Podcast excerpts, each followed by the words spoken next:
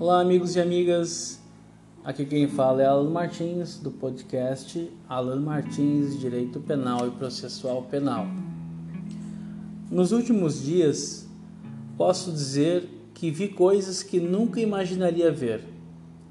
Quem diria que iríamos estar em quarentena em razão de um pequeno vírus? Acredito que ninguém imaginava lá no dia 20 de dezembro que o Brasil seria assombrado de tal forma por esta doença, ou pelo risco da doença e os seus efeitos, tanto no caos na saúde pública quanto na economia. O que mais me espanta, gente, é ver vídeos de como lavar as mãos bater recordes de visualizações, como se fosse algo necessário de seguir um passo a passo. Mas infelizmente ele é.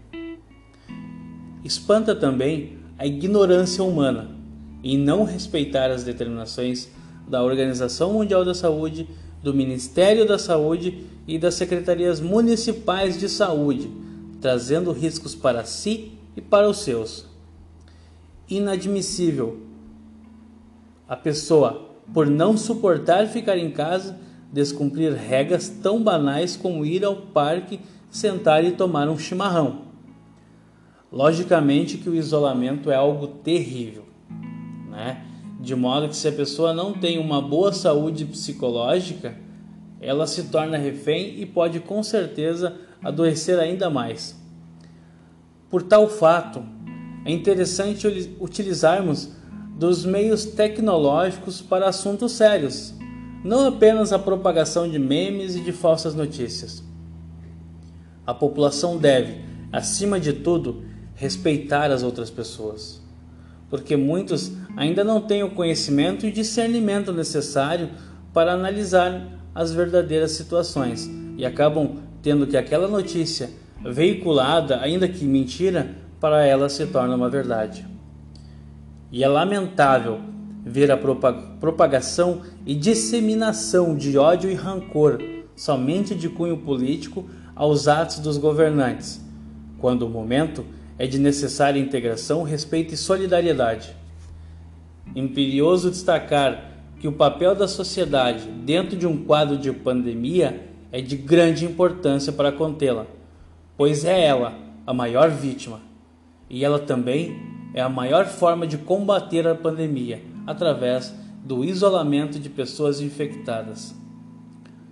Quando falamos de isolamento de pessoas possivelmente infectadas, não se diz o abandono, e sim o isolamento para que menos pessoas sejam contagiadas neste primeiro momento por, pelo vírus.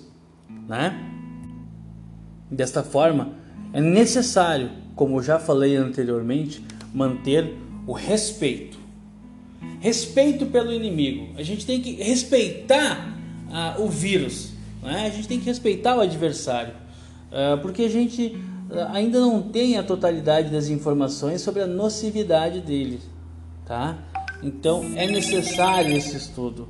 Uh, mesmo que você tenha um histórico de atleta, respeita o seu oponente.